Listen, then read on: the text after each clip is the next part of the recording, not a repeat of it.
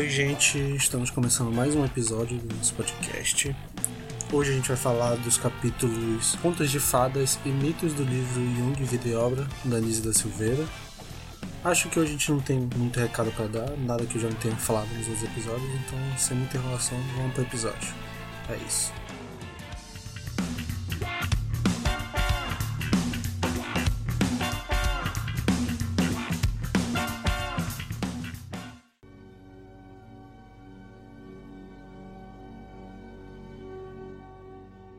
Bem, gente, olá, boa tarde para vocês. Boa Hoje tarde. a gente vai falar sobre os capítulos Contos de Fada e Mitos. E quem quer começar aí? Os contos de fadas e os mitos pro Jung são basicamente aquela coisa que a gente já estudou dos símbolos dos arquétipos, né? Como que isso se manifesta nas diversas culturas e o que ambos os textos vão, vão procurar mostrar é como é que isso se encaixa na psicologia analítica, como em alguns momentos é citado no texto, para você entender os complexos, para você entender determinadas patologias, é necessário você buscar mesmo dentro da mitologia. A princípio, se dá o exemplo da mitologia grega, com com os mitos de Teseu e dos argonautas, etc. E mas também que se abrange para as outras outras mitologias, etc. Porque dentro desse contexto, dentro do contexto que o Jung dá, pelos paralelos que ele faz, os mitos são realmente essa questão dos arquétipos da humanidade que se comunicam, mesmo em povos distantes um dos outros, e como isso está marcado na nossa cultura e na nossa psique. Beleza. É, alguém consegue diferenciar para mim o que, que é um conto de fada e o que, que é um mico, diferença entre os dois? Uh, os contos de fadas basicamente são representações lúdicas dos acontecimentos psíquicos de te- determinadas fases da vida, determinados, digamos assim, é, determinadas fases marcantes na vida. No livro da Nise mesmo vai dar o exemplo da Bela Adormecida, que é basicamente um- uma reflexão, a- de acordo com a psicologia analítica, né, analisada pela psicologia analítica, basicamente uma reflexão sobre a passagem da mulher para a vida adulta e também é, os dogmas que envolvem a mulher na sociedade, como por exemplo repressão ao desejo sexual, dentre outros. Já os mitos poderiam, poderiam não são, né? Há narrações, narrações feitas por homens que basicamente vão evidenciar os arquétipos e também essa questão dos heróis, etc. Como eu falei, baseado lá nas questões dos mitos gregos, Teseu, Argonautas, Homero, etc. É, essa- essas, essas histórias, esses contos vão dar origem, basicamente, acho que a gente tem hoje, basicamente, o, o, Jung, o Young puxou muito disso, né? Pela criação dos arquétipos, do conceito de arquétipos dele, e também, como eu falei, para as questões de compreensão, basicamente, acho que tu poderia falar até de questão de alusão para muitos complexos e muitas patologias, como é citado no livro, até mesmo a esquizofrenia. Esses mitos, então, é, eles pegam essas questões dos arquétipos e do inconsciente coletivo e são basicamente como eles se manifestam nas culturas ao redor do mundo, trazendo esses conhecimentos ocultos, esses símbolos nas culturas e tipo podendo traçar esse paralelo entre uma compreensão não linear, mas que basicamente surge de um lugar só dos homens. Isso quando a gente fala do homem ocidental a priori, né? Porque apesar dos mitos se repetirem no Oriente, pelo menos pelo pouco que eu sei, ele às vezes dão de formas um pouquinho mais diferentes,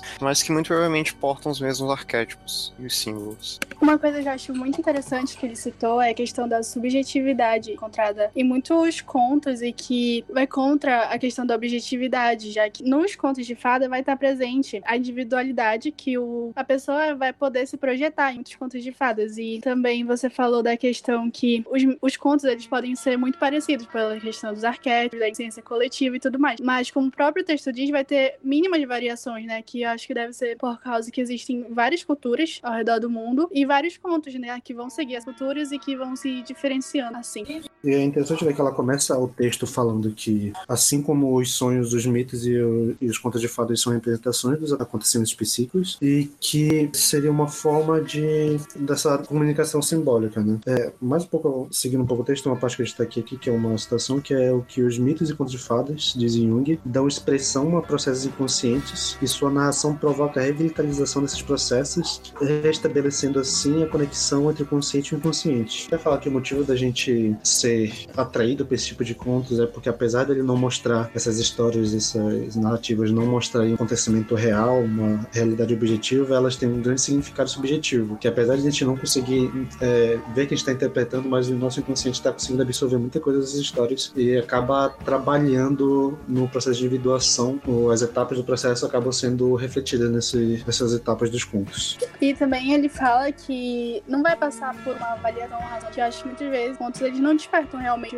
uma crítica na nossa cabeça e que a gente vai lendo e se interessa e até se sente confortável em ler certas histórias e tudo mais. É interessante também notar que novamente isso se repete, né, no capítulo anterior, não sei se foi o anterior, mas dos sonhos cita-se que, de certa forma, o inconsciente, não sei se ele possui uma percepção além do consciente, ou se ele consegue utilizar das percepções do consciente em sua totalidade. Mas aí novamente se mostra que muitas vezes o que é captado pela nossa consciência é, não o que é captado pelo nosso inconsciente muitas vezes não é captado pela nossa consciência da mesma forma. E o que o inconsciente capta geralmente são linguagens muito mais profundas que seriam justamente a linguagem dos símbolos. E é interessante notar que o inconsciente parece ter a sua própria consciência, sua própria maneira de notar os fatos ao nosso redor, né? Eu acho sobre isso que o Renan falou agora, é, bate muito com esse capítulo, inclusive é parágrafo, ele fala o seguinte, que aí ele menciona, né, relacionando o sonho com, com o conto de fada, e aí ele fala que os contos de fadas, eles encenam os dramas da alma, materiais pertencentes em comum a todos os homens,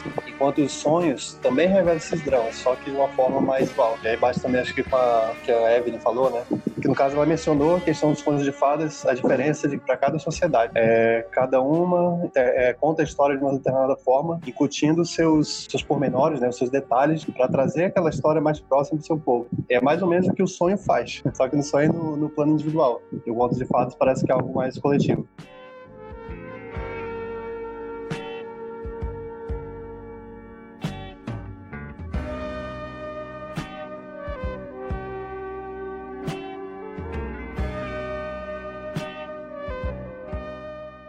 Era uma vez um rei e uma rainha que sempre se lamentavam por não terem filhos. Certo dia, quando a rainha estava tomando banho, uma rã soltou de dentro da água e lhe disse: Vosso maior desejo será satisfeito. Daqui a menos de um ano, é, vossa majestade terá uma filha. Então, acho que essa parte, lá no, no, na interpretação já do conto, fala que já dos símbolos e que cada animal representa os vários pontos. Então, no caso aqui da rã, que ela representa seria a fertilidade, o desejo sexual, e que a gente pode ver isso não só nessa história da Bela Adormecida, mas em outros pontos isso se repete, é meio que um padrão e o que está exposto aqui também. Vocês lembram de alguma outra história que tem esse símbolo de rã, sapo, esse tipo de coisa? Cara, tem a princesa e o sapo, né? Que a princesa beija o sapo e o sapo se torna um, um, um príncipe. Mas aí eu não sei se diretamente com essa associação de fertilidade, provavelmente sim.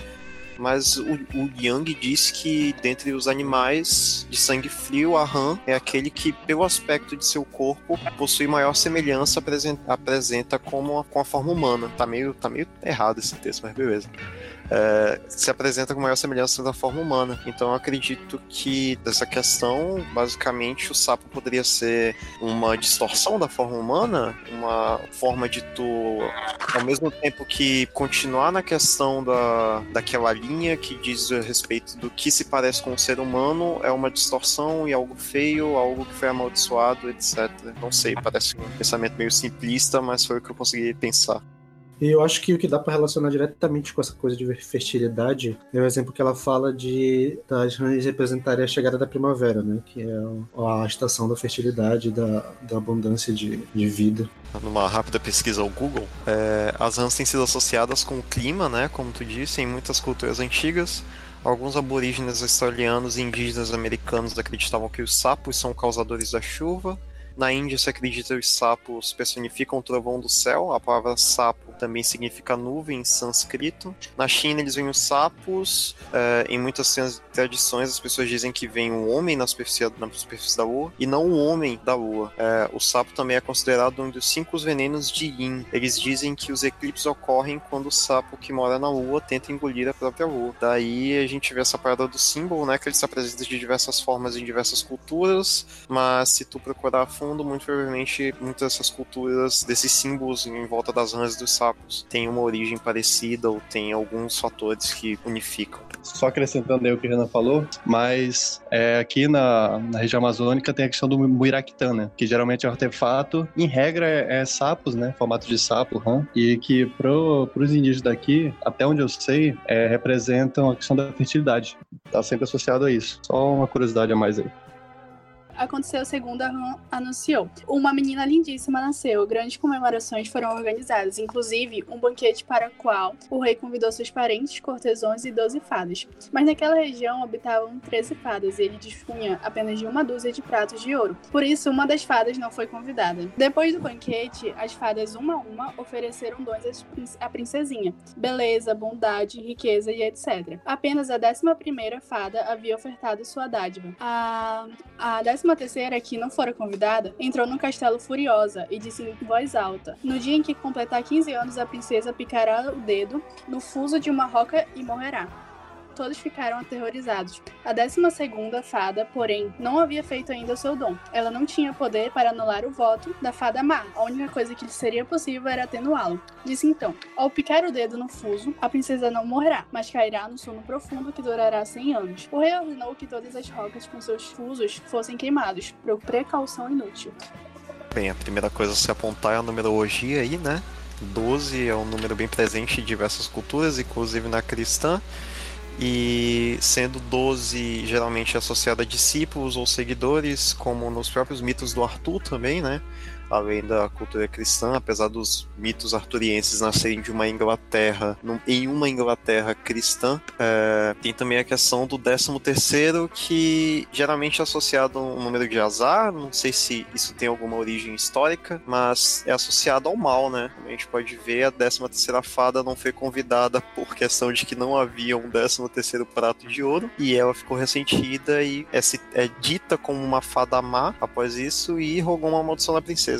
Aí daqui, né, quando ela vai fazer análise sobre esse trecho, ela faz uma, uma analogia como se essa fada que não foi convidada seja uma parte do, do inconsciente que está sendo negligenciada, algum arquétipo, alguma parte. Por isso ela vai tentar se forçar no consciente e causar algum dano. E é isso que ele que é mais ou menos a, a lição assim dessa parte que até ele está aqui marcado que todo o sistema sofre em seu conjunto quando um dos seus núcleos vitais é desatendido. Então vai falar um pouco sobre essa coisa de negligenciar alguma parte do teu, da tua personalidade e essa negligência acaba causando dano no, no todo é interessante que na interpretação dela, ela não cita só, ela vai lembrar só as fadas, mas também tem a questão de deuses e deusas, que tudo isso, como os contos tradicionalmente representam, são os conteúdos que, caso forem, forem esquecidos, vai causar uma desarmonia, vai causar uma tragédia, talvez, como foi feito no conto, que ela adormeceu e tudo mais.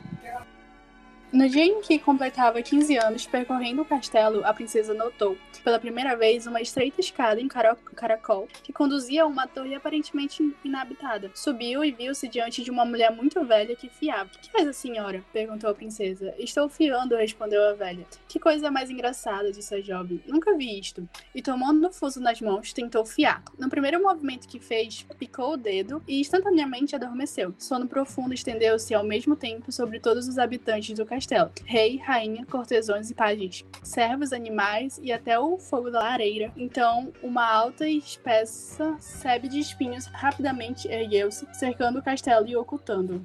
Aqui tem umas coisas interessantes para trabalhar. Primeiro, essa parte que ela vai falar na interpretação do texto sobre Sim. a ferramenta, né, o, o, fiar, que é simbolizado em muitas, muita mitologia como uma parte das, das moiras, das, das irmãs que fazem a tecido da vida, futuro, passado e presente, que sempre usa esse símbolo do, do fiar como as linhas que conduzem o destino das pessoas, né? Tem a ver, e acho que até tem a ver um pouco com essa parte do. A gente estava falando sobre previsão, sobre profecias e tal. E, e também tem a representação do sono e morte relacionando a deuses que eram irmãos que eram os Hipinos e o Thanatos, que também na interpretação junguiana, que, que vai falar sobre a repressão do inconsciente, que seria a morte, e o sono, que seria o distanciamento do conteúdo, que seria o conteúdo, é a repressão da sexualidade feminina, para se distanciar do consciente, para que o desejo sexual da mulher não seja assim efetivado. Eu acho interessante também a escada em caracol, que ela tem um linguajar, um, ela remete a algo mais religioso, em que a escada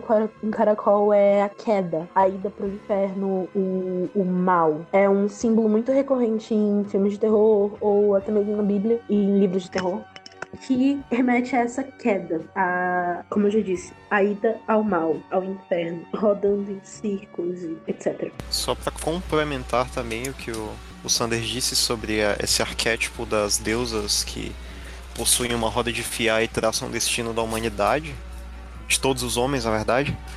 É, isso aparece em quatro, em quatro tradições, né, em quatro culturas, que apesar de, de elas terem contato entre si e, e duas delas serem basicamente a mesma, que foram para outras regiões, é, de, de acordo, ou povos da mesma cultura que foram para outras regiões, as quatro que aparecem são a, as parcas gregas, as moiras romanas, as nornes nórdicas e as rodgenis eslavas. As quatro são três mulheres que controlam através dos fios, né? O passado, o presente e o futuro de todos os homens e criaturas que habitam ali daquela cultura. Acho que só a última coisa que é citada nesse, nesse parágrafo, que é a idade, né, que ela completar 15 anos, pra tocar na roca de fé e adormecer, que ele cita que é o marco de toda jovem que tem que iniciar a procriação, que seria então despertado o desejo e o instinto sexual dela, que vai contrariar a questão patriarcal e também ele cita o cristianismo. Mais algum comentário sobre essa parte? Eu acho que só a questão do. que me remete muito à tragédia grega, né? Essa questão de é rogada uma maldição, então há uma profecia, e aí a pessoa vai e tenta impedir a profecia de todas as formas, mas ela não consegue porque a profecia vai ocorrer de uma forma ou de outra. E no caso, o rei destruiu todas as, as rodas de fiar, né? Do reino, ainda assim, sobrou uma que, se eu não me engano, na história, sem o resumo, a, depois no próximo parágrafo vai aparecer, a, a dona, a velhinha que estava fiando, era a própria fada personificada, era a bruxa, né, de outras versões, né? Personificada na velhinha que faz a menina cair na maldição é, isso aí também aparece em outras é, mitologias, né, como a nórdica também. Sempre há muito essa questão da, da, da previsão, né, do que vai acontecer. E acho que no próprio cristianismo também, nas religiões cristãs, sempre tem isso. Agora, quanto a isso aí do, da, da, dessa versão da fada, da bruxa aparecendo, é muito como tanto os deuses gregos quanto nórdicos disso, né? Eles jogam a praga e eles mesmos é, entram em ação para fazer ela acontecer. Como se, tipo, a profecia por si só não se cumprisse, sabe? Ela pudesse ser alterada. Mas aí com essa interferência divina, ou caso da fada faz, torna real a própria profecia. É isso. É, muito se falava da bela princesa adormecida naquele estranho bosque. Príncipes e cavalheiros, cada ano ali tentaram penetrar, mas os, os espinhos os detinham como se fossem mãos e enredados no seu intensado, eles pareciam, pereciam. Exatamente 100 anos depois, um príncipe, ouvindo contar aquelas coisas, decidiu atravessar a sebe de espinhos, apesar de todos os conselhos contrários. Apenas o príncipe apro aproximou-se da sebe. É, os espinhos abriram-lhe caminho para de novo fecharam-se após sua passagem. Um príncipe foi andando e vendo cavalos, cães, pombos, servos, cortesões, o rei e a rainha mergulhados em sono profundo. Por fim, chegou à torre onde estava a princesa. Achou-a linda e beijou-a. Ela acordou sorrindo. Desceram juntos e todos os seres adormecidos despertaram simultaneamente. O rei e a rainha, cortesões, pajens, criados, bichos, o fogo da lareira. A bela princesa e o príncipe casaram-se e foram felizes, muito felizes. Aí eu acho que tem uma certa redenção, né? Tipo, a princesa ela foi meio que passiva em toda a história. E aí, no caso, vem um príncipe e meio que, tipo, salva todo o castelo. E, tipo, em algum lugar, tipo, isso já faz um certo tempo, eu já vi que nesses 100 anos, é também relacionado a aqueles 12 que a gente viu anteriormente, que são 12 meses. E todo ano tem, tipo, 100 anos. Só que ele, na verdade, foi como se passasse apenas um ano, entende? Porque tem alguma coisa relacionada a Pitágoras que ele tem uma fórmula que, tipo, todo número é representado de 1 um seguido de zero. No caso, quando somado sempre vai dar 1. Um. Então ele diz que é tipo como se fosse um número perfeito que vai se reduzir sempre a 1. Um. Então, na verdade, tipo, seria apenas um ano que passou. E no caso, seria 16 anos e somando 1 mais 6 daria 7. Eu não sei dizer exatamente quem foi isso, mas eu já vi isso em algum lugar, entende? E esses números, normalmente, eles são muito associados à trindade, a a números perfeitos. E até mesmo como o, acho que foi o Renan citou anteriormente, que, tipo, esse número 12, número 3, número 7, eles sempre estão associados a números perfeitos. E que, no caso, tem a ver com a redenção dela. Eu acabei Eu acho bem interessante essa parte do príncipe, né? Que é interpretado de forma que é um arquétipo, que ele atravessa todos esses negócios de espinhos e tem a preocupação com a princesa para beijar e despertá-la, que é em questão dele libertar a, acho que é a ânima. Ele não cita no texto, mas é o arque, acho que relacionado ao arquétipo da ânima, que é para ele libertar a sua contraparte feminina, que seria para ele complementar a personalidade dele. E até ela termina no texto falando que segundo a visão que a Maria Van Frans vai, vai tendo na análise de contos de fadas, ela chega à conclusão de que todos os contos de fadas eles apresentam uma mesma tema, apesar de ter uma variações e tal, mas o tema fundamental seria a busca da totalidade psíquica ou o processo de individuação. Então, todos os contos de fadas seriam versões desse, dessa busca, ou a, a busca da totalidade da, da psique, né? Para mim, essa é a parte fundamental. Eu acho que é uma percepção muito interessante aí que, pelo que eu entendi, muitas vezes remete disso, né? Assim, do, acho que um lado mais oriental da coisa, seria meio que o encontro do lado masculino com o lado feminino de cada pessoa. Tanto do homem quanto da mulher, né? Caso o príncipe está indo atrás da princesa, a princesa está à espera do seu príncipe. E todos, pelo menos que eu lembro, né? geralmente os contos de fadas é, caminham para esse sentido. Acho que vem muito à cabeça aquela questão da, do Bela, da Bela e a Fera, né? Que pelas diferenças, mas é, o que ele convive forçado, um vai aprendendo com o outro e vai evoluindo individualmente também, fora a evolução em conjunto. Acho que é muito também é, a ideia do casamento padrão, homem, mulher e tal, cristão, que muita gente fantasia, tipo, justamente essa essa ideia. Acaba caminhando para esse sentido, assim, do complemento. Vou conviver com uma pessoa diferente, sexo diferente, para atingir essa completude. Está muito por trás de tudo isso. Eu acho que vale a pena a gente entrar na questão de como está situada a interpretação desse texto todo na de acordo com o próprio texto mesmo que basicamente o Tear e a Roca é basicamente uma, como eu falei, uma passagem da da menina para a vida adulta, sendo que o Tear e a Roca representariam a primeira, um primeiro contato com esse mundo sexual, e após isso, justamente por causa desses dogmas implantados, dogmas acho que não seria a palavra certa, mas esse status quo onde a sociedade põe a mulher como um ser que tem que ser livre dessa perversão sexual, é, há um castigo pelo fato desse contato sexual, e após isso vem toda a questão do príncipe e etc. E o príncipe consegue romper as barreiras sem dificuldade, e então a gente deveria focar aí nessa interpretação do texto. Sim, é muito interessante a gente perceber através dessa interpretação que foi feita que o objetivo maior era simplesmente impedir que a mulher expressasse o seu instinto e o desejo sexual dela, que, como eu já disse, é muito pautado na dominação do, do patriarcado e também do cristianismo. E ela só conseguiu, assim, se libertar do sono, que o sono seria com o objetivo do conteúdo não chegar até a consciência dela, ela só conseguiu ser libertada através do homem que foi em busca dela, para através do beijo e tudo mais, ela despertar novamente e ser feliz, como muitas vezes acontece nos contos. O homem vem com essa, de acordo com essa, vamos pegar assim, questão dessa sociedade cristã e patriarcal, né? o homem vem despido desses, desses preconceitos e ele consegue ultrapassar sem qualquer obstáculo, o príncipe consegue ultrapassar qualquer obstáculo que venha se impor no caminho dele, essa barreira de espinhos. E ele consegue libertar a mulher, sendo talvez assim, sendo uma alegoria consumar a primeira relação sexual, não sei. Porque nessas, nesses contos de Bela Adormecida, de Branca de Neve, etc., o príncipe, nas versões mais antigas, pelo que eu li, o príncipe não só beija a Branca de Neve, como ele também faz sexo com ela enquanto ela ainda tá adormecida. Então é uma questão um pouco mais, mais fundo e um pouco mais. Como é que eu posso dizer? Esqueci, é muito babaca, mas eu esqueci o termo em português. É, enfim, disgusting, né? Uma coisa meio nojenta, mas escrota que reflete essas questões, essas questões patriarcais e poder dos homens sobre uma mulher adormecida. É muito. É uma coisa a se pensar dentro dessas, dessa, desses contos apresentados, que muitos deles possuem essas versões mais antigas em que as coisas são muito mais, mais óbvias, as coisas são muito mais sujas, muito, muito mais sombrias. Sim, eu acho que é a parte mais obscura e oculta que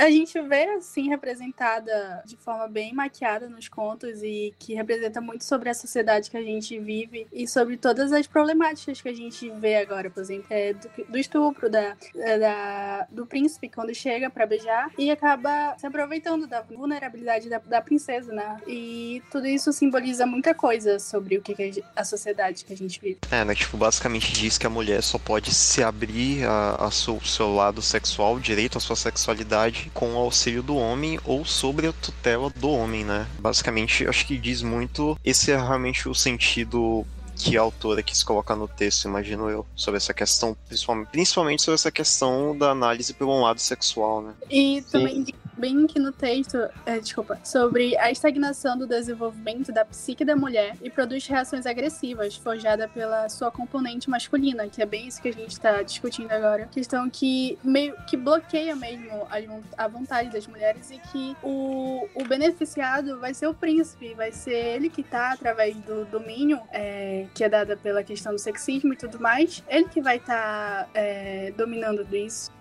ainda tem a questão da avaliação dele, né? O texto fala assim: por fim chegou à torre onde estava a princesa, achou-a linda e beijou-a. Ou seja, se ele não tivesse achado ela linda, possivelmente talvez nem teria beijado, ela estaria lá dormindo até hoje. Olha o nível de poder que tá na, na, nessa avaliação. E é uma visão mais atual, completamente, digamos, é, anacrônica, mas vale lembrar também que a princesa era muito nova, né? Pelos padrões medievais, não, mas dos padrões de hoje, ela só tinha 16 anos, ou 15, digamos, né? Porque ela adormeceu com 15 anos, e durante todo esse tempo ela teve, esteve inconsciente, o seu corpo não envelheceu, então basicamente ela tinha só 15 anos. Sim, ela acho que provavelmente uns anos depois acho que ela já seria submetida a um casamento em que acho que ela não decidiria qual seria o, o marido dela e tudo mais. E tem todo esse poder, né, sobre ela. Só uma coisa que eu me toquei aqui agora é que basicamente, pegando, partindo do ponto de vista do pressuposto de que realmente diz a respeito da sexualidade e quando ela experimenta pela primeira sexualidade há um castigo, Vale notar que ela não só se castigou, como ela castigou o reino inteiro, né? Poderia dizer assim que a questão da mulher buscar sua sexualidade seria uma ofensa a toda a sociedade da época, porque todo o reino é sucumbindo por árvores de espinhos e fica fechado para o mundo durante 100 anos. Então acho que me parece uma, uma alegoria bem, bem razoável também nesse contexto. E o que por muito tempo, né, é, prevaleceu. Pegar gerações nossos pais e avós, é esse pensamento, né, da, da pureza da mulher, no caso da virgem, tudo isso. Então é algo que eu não sei realmente o quanto que é a alegoria humana que está por trás disso, ou quanto que o que a gente vive veio em decorrência dessas histórias. Não sei se também uma coisa fica permeando a outra. É como se o corpo dela fosse do reino inteiro, né? Com, com a, maculando o próprio corpo, ela macula o reino inteiro. É uma percepção bem, bem escrota.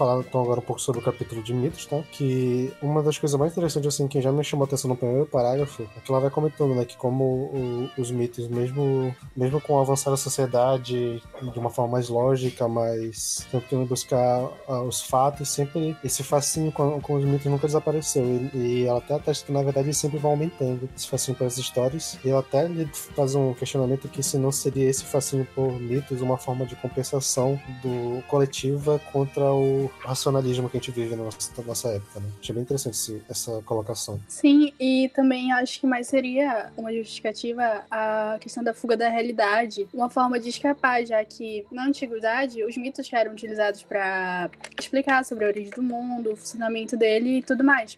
E aí o ser humano ele foi buscando na racionalidade e outras formas de explicar tudo isso, e acho que ele não tomou é, assim um limite, sabe? Ele foi desenvolvendo, desenvolvendo a racionalidade e até que chegou um ponto que eu acho que ele se tornou um pouco sufocado e quer agora tomar a atenção dele, mas para entender os mitos e tudo mais, e um pouco ter essa volta da representação do mito, que foge um pouco da nossa realidade e tudo mais. E até é questionada a questão que o que isso vai representar para a psicologia do homem ocidental moderno, que eu achei muito interessante esse questionamento.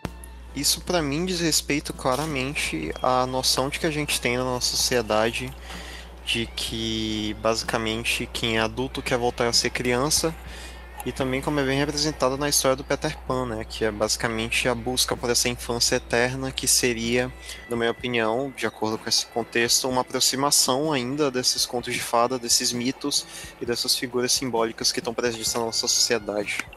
Assim, não tipo tão voltado a essa questão simbólica, mas eu acredito que os mitos continuem aumentando, porque quanto mais o ser humano procura conhecer os fatos, né, tipo os fenômenos, mais coisas ele vai ver que ele não conhece. Então, meio que a gente sempre tende a aumentar isso, porque a gente sempre procura compreender. Então, sempre vai haver meio que essas perguntas é, metafísicas, tipo, qual foi a primeira célula do mundo?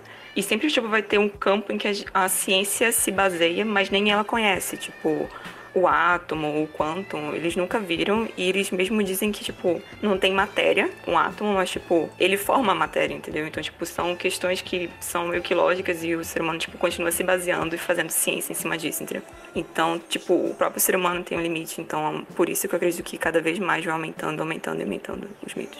Cara, esse, a introdução desse, dessa parte do capítulo é sensacional, o modo como ela indaga, né? Porque, tipo, levanta aquela questão, qual é o papel do mito para o ser humano, né? Como que uh, o ser humano é, da Idade Moderna, que está aí super racionalista, é, a gente vê aí que os mitos estão em alta no cinema, nas histórias, né? Meio que estão aí na nossa cultura pop. Como que uma coisa, como que deuses que a gente já não acredita estão tão em voga, né? E aí esse capítulo vai tentar meio que fazer esse elo de ligação da, da, do papel do mito, né? Da, da, da vida das pessoas. E aí ele começa falando como que as pessoas quais eram as definições de mitos, né? É, mas aí ele chega numa definição que os mitólogos modernos eles falam que resumem um mito que eles servem como se fossem modelos de referência para o homem se inserir na realidade. Então isso aí já abre a luz para a gente, por exemplo, como estudar a civilização grega se a gente não pode entrevistar um, um grego daquela época, conhecendo a mitologia, né? Eles estão, os deuses, né? Eles estão um pouco distantes do ser humano né, nas histórias, mas eles basicamente eles têm comportamentos humanos. Então, para você entender a sociedade, você naquela época você vê os gregos, né? Você vê o, o, comportamento dos deuses. E aí já abre o nosso olho para e já abre o olho de quem vai estudar esses pontos para tentar entender, fazer esse, essa ligação, sabe? E aí muito interessante essa parte. Eu vou fazer aqui o papel do, do chato e dizer que muitas vezes eu acho que a mídia acaba tirando os símbolos das figuras místicas que, que ela explora.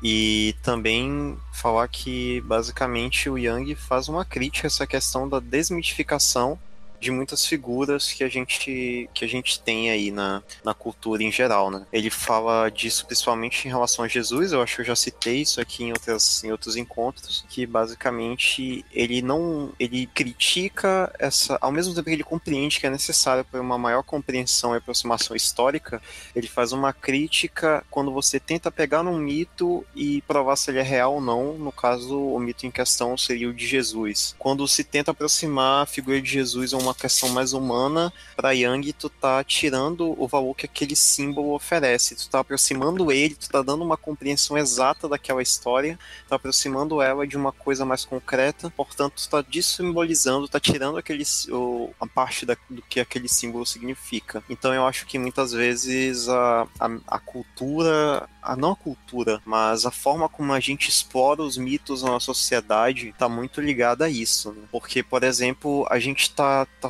tá cercado por mitologia, ultimamente, mitologia nórdica. Tem o Thor no, nos filmes da Marvel, etc. Só que o Thor nos filmes da Marvel não tem nada do Thor que tu vai ler nas histórias, nas Edas, na, nos mitos nórdicos. Porque é um personagem completamente diferente. O Thor na mitologia nórdica é um personagem muito mais burro, mas ao ao mesmo tempo ele é muito importante para os povos nórdicos porque ele representa além da além do trovão, ele também é deus, se não me engano, das guerras, de fertilidade, na questão de plantas, no plantio, porque é um outro, não talvez não no, no sentido do que o Yang trata da, da, da, expressão, mas se tem é um outro mito também a respeito dos, dos nórdicos, dos que, que a gente chama de viking, né? Que basicamente eram homens grandes e furiosos que lutavam e guerreavam e saqueavam. Eles não eram grandes, furiosos talvez, eles não eram grandes principalmente pela questão de que a terra da, da Escandinávia, da Norm Normandia, se não me engano, as terras dos Países Baixos eram basicamente terras muito inférteis e então havia pouca comida para aquele povo em relação, em relação a uma alimentação adequada então, a, a estatura média de um homem nórdico naquela época era de 1,70m. Eles não só gorreavam, mas também a maior preocupação deles geralmente era a plantação, construção de, de barcos e, e em ferramentas, etc., para o arado, etc. E também essa questão de que eles eram apenas um povo comum, né? rodeado dessa cultura e teve muito da corrupção dessa imagem deles pela questão dos ingleses, etc. Mas então, basicamente, a gente acaba distorcendo muitos mitos que vão para a mídia em geral. Então, acho que a grande parte de rebuscar essa conexão com, com o inconsciente coletivo através dos mitos e arquétipos vai da, das questões mais que, de estudos mais profundos em relação a isso, né? Pesquisas antropológicas, etc. Eu acredito que conectem mais com esses mitos, com os arquétipos, com esses símbolos do que o que a gente vê em filmes, por exemplo. Muito raramente tu vai ter um, um símbolo que vai um filme que vai explorar completamente um símbolo, um símbolo de uma cultura é, de forma adequada. Eu acho que um dos filmes que exploram isso sobre mitologia nórdica poderia ser realmente o Midsommar, que trata de, de runas e todas as questões e todas uh, o teor simbólico que runas e a cultura nórdica traz. Isso, claro, só falando em questão de mitologia nórdica, né? Se a gente for pegar em grega também é outros 500. E acho que você citou a questão do Thor, dos filmes e tudo mais. Acho que isso eu aqui relacionei sobre a indústria cultural, que seria mais aquela dominação que muitas vezes usa os filmes, que tira essa questão da mitologia, da história tradicional e transforma em outro conceito para muitas vezes agradar o público e ver o que, que eles querem, aquela massa, para mesmo tirar aquelas coisas que muitas vezes eram interessantes, mas só para transformar, sabe? É, todo mundo quer ver dois deuses caindo na porrada, né? Mas não se trata somente disso, tem coisas a mais. E também outra coisa que eu percebi nessa questão dos mitos e, a, e o Jung é que ele, desde a infância dele, da história de vida dele, ele sempre teve é, a, a, presença de mitos com ele. Ele sempre, é, com, com, a história da mãe dele e tudo mais, ele tinha um interesse pela mitologia e ele passou, teve umas experiências vivenciadas por ele mesmo. E daí isso influenciou fortemente na, na teoria dele e também na relação dele com o consciente. E isso contribuiu contribuiu grandemente para o que a gente está estudando agora. Eu acho que o contato com os mitos é inerente a todo ser humano, né? Pelo menos os seres humanos comuns, ninguém que foi criado em cativeiro. Mas porque dentro das culturas que foram cristianizadas. É, o, a Bíblia é um grande é um grande símbolo. As histórias contadas dentro dela são grandes símbolos. Inclusive é citada no, no texto a história de Jonas, né? Que fala sobre a questão basicamente do mito ali do herói, do herói passando pelas dificuldades e ressurgindo de dentro, de dentro dessa escuridão para de novo um mundo de luz que também poderia puxar para a caverna de Platão, que também pode ser associada a esse mito do. Como é o nome? É o mito do herói. É, esqueci agora, mas do Campbell, etc. Então, basicamente, o ser humano é, é cercado por mitos e símbolos símbolos, né? Só que é muito difícil no mundo moderno a gente se ater a isso. Muitas vezes a gente esquece de que o que a gente vê ali naquele livro não é só o que está escrito no livro, mas possui alguma coisa além, mais profunda, uma coisa que necessita da nossa própria individualidade, né? Já puxando para a questão do aspecto da individualização, necessita desse, desse compreensão maior do self, de si mesmo, para que você possa compreender também o que está sendo, tá sendo passado para ti ali.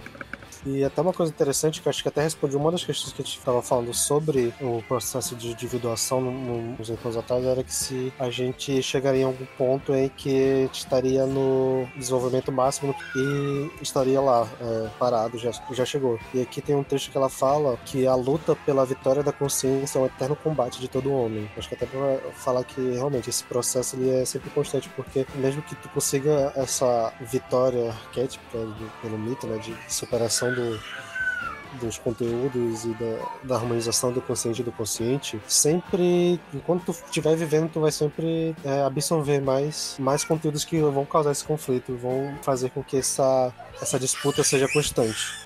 Então, como vocês dois falaram, é, eu acho que boa parte também a gente absorve mesmo sem ter consciência, as grandes partes. Como eu falei, né? É meio que a gente tem contato com essas coisas e acaba formando opiniões e vai passando adiante. E muitas vezes, eu acho que a grande maioria não tem consciência. Por exemplo, eu quando eu vi contos de fado quando era pequeno, ou os mitos, não tinha nem um pouco dessa consciência que, que do que representava essas coisas. É que nem filme. Muitas vezes a gente assiste filme e somente acompanha a história, como um mero espectador, assim, nada reflexivo sobre o significado. E a experiência muda totalmente quando você vai trazendo consciência e olhando, ah, por que, que usou essa cor, essa tonalidade em vez dessa? Eu acho que o que o Jung faz é mais ou menos nesse sentido, só que olhando para é, focalizar especificamente as partes dos arquétipos. E então, no que, especialmente que o Renan falou, né, eu acho que a gente acaba, sabe, Renan, pegando isso aí mesmo sem essa consciência. Eu, pelo que eu entendi que você falou, é como se a gente, é, somente estando consciente, que a gente absorveria isso. Acho que é isso.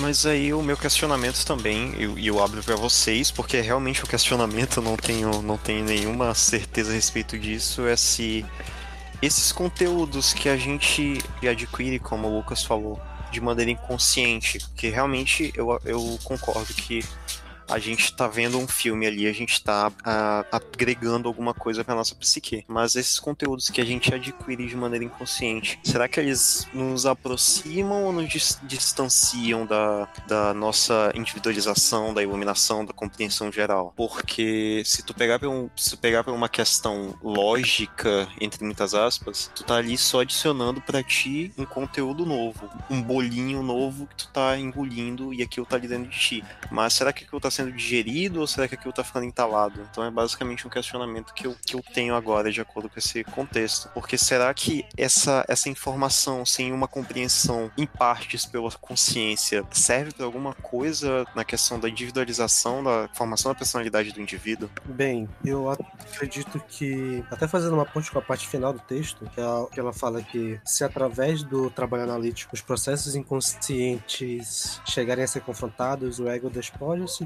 identificação com a imagem arquetípica do herói, abre-se a possibilidade para a síntese de elementos de conhecimento e de ação do consciente e do consciente. Isso, por sua vez, conduz ao deslocamento do centro da personalidade do ego para o self. Então, eu acredito que esses conteúdos vão sim ajudar, só que eles não vão ter essa iniciativa desse processo. Eles vão ajudar como referências, como é, caminhos, assim, indicações de caminho, mas isso tu vai ter que fazer. A ponto de partida desse processo ainda assim é, é consciente, é individual e vai ser através, pelo menos no texto, através da terapia, da, do processo de terapia analítica. Eu acho assim que essas coisas que a gente tem contato não é que trazem coisa nova. Eu acho assim, se o texto estiver certo, né? Se o texto estiver certo, tanto em um quanto a altura, é, pelo que eu entendi, essas tantos mitos quanto contos de fada, eles somente mexem com coisas que já estão dentro. É o inconsciente coletivo, então todo mundo já nasce com essa pré-determinação, digamos assim. Então, essas histórias, elas apenas alimentam coisas que já existem. E através de alimentar isso, talvez a pessoa consiga por si só é, atingir esse, esse, potencial, né, digamos assim. Por outro lado, acho que na grande maioria das pessoas, devido à inconsciência, é, a gente acaba basicamente que vendo essas coisas somente sentindo uma leve, algum, como se fosse extravasar de alguma coisa que está contida. A gente não sabe porquê e nem usa isso de uma forma muito louvável. É, realmente, eu acho que é bem parecido com isso que o Lucas está falando, mas se não for trabalhado, vai acabar mais como uma forma de projeção, de extravasamento mesmo, de, de conteúdos do que a, o aprofundamento é, consciente nisso.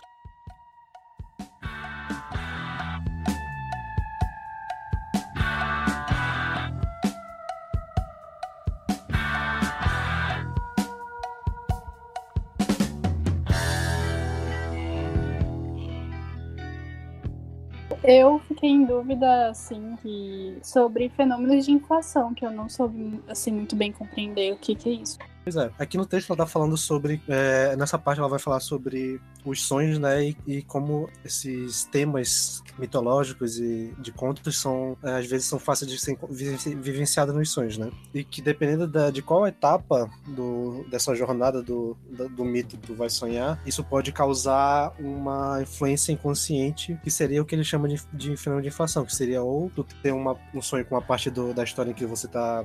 o herói ou o personagem tá sobrepujando uma dificuldade, isso vai acabar trazendo um sentimento de qualidade, de autoqualidade, até falar que se sentir superior, de, de esse sentimento de superação. Vai, vai. E por outro lado, quando tu sonha com uma parte da dificuldade do, da jornada, tá sonhando que tá numa tempestade, tá sonhando que tá sendo perseguido, isso acaba trazendo essa imagem de subvalorização, de inferioridade, de, é, de questionamento da jornada, esse tipo de coisa. Eu imagino que seja esse. Esse processo seria essa parte que essa imagem do mito vai acabar te fazendo fazendo inconscientemente é, absorvendo esse, essa, ou essa inflação de, de qualidade, ou que até ele falando desde de assumir o papel do sofredor do herói, de assumir essas características da qual a jornada tá passando. Pelo menos foi isso que eu entendi.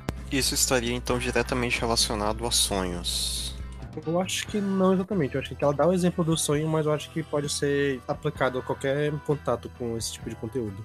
É, porque me soa muito a questão, tipo, me parece muito aquela pessoa que acredita que alcançou a iluminação e por isso ela acredita que ela está acima dos outros, que ela conseguiu ter a compreensão completa daquilo tudo, mas que na verdade não dá para tu alcançar a iluminação porque há sempre um, um novo degrau para tu subir nessa escada, né? E tipo, vem também a questão socrática de somente quando tu tu aceita essa tua ignorância que tu tá indo no caminho certo, tu tá fazendo as escolhas certas e e entendendo que o teu papel dentro daquele contexto. Eu, eu acho até que dá para fazer uma analogia, uma ponte com aquele termo inflação de ego. Não seria mais ou menos isso, seria tu estaria tendo esse fenômeno de inflação do ego de estar tá absorvendo essas características que não necessariamente estão refletindo a realidade, mas vão fazer sentir dessa forma. E eu imagino que inconscientemente, não é algo, não é algo que tu vai escolher fazer, mas é algo que tu acaba absorvendo.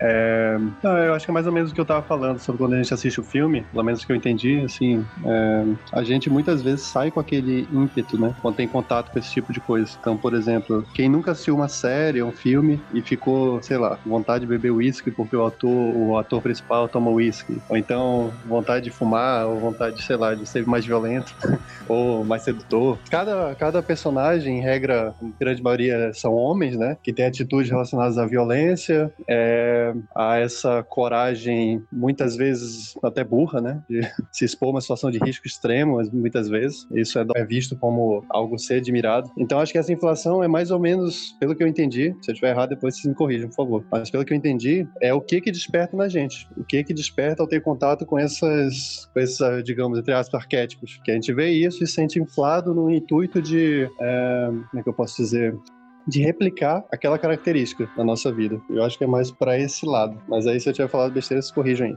Eu também acho que isso aí, é, por mais que a gente esteja falando mais como se fosse algo negativo, digamos assim, essa replicação, isso também pode ser usado de uma forma positiva. É, se conscientemente, a gente sabendo desses efeitos que traz na gente, a gente entra em contato com essas coisas, é, focado nisso, buscando nisso, tende a trazer um bem-estar, ou então alguma coisa que a gente está tendo necessidade naquele momento. E isso é usado, assim, por várias coisas, várias formas de tratamento alternativas que focam muito nessa questão do arquétipo, geralmente usam isso de uma forma consciente e favorável. Então tem os dois lados dessa inflação, assim, não é só algo que a gente faz inconscientemente e, e acaba só replicando e geralmente é um lado ruim. Não, tem um lado positivo também, que dá para ser usado de forma positiva, como tudo na vida, né, se for feito com muita consciência. É basicamente essa questão de que uma boa história, né, imagino que pelo fato de justamente é, se fixar nesses conceitos simbólicos e arquétipos, é, consegue inspirar, né? E realmente eu também tinha pensado de que isso não é só uma coisa, não é só, pode ser olhado só como uma coisa ruim, mas também como uma coisa boa. Porque em muitos momentos da vida a gente precisa de um empurrão e, e uma história dessa, uma história de um herói que vai lá e consegue fazer as coisas com sua própria força, pode inspirar, né?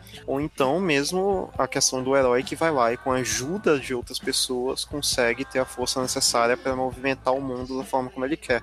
Então isso, além de ser poder, além de poder inflar o o ego pode também inspirar uma pessoa a passar por dificuldades que normalmente, é, sem um, um, um empurrãozinho ali, ela não, não conseguiria, então teria mais medo, seria mais cautelosa, etc. Muitas vezes a ignorância é uma benção também, né? Essa questão da coragem, às vezes tu só precisa abrir mão da racionalidade e ir lá e fazer as coisas. Sim, eu concordo plenamente, Fina. É muito por aí mesmo. É, é, assim, muitas coisas da vida é isso, são ferramentas que a gente pode usar de uma forma ou de outra. E como eu falei, botando consciência e escolhendo bem, acho que tudo dá para ser bem utilizado.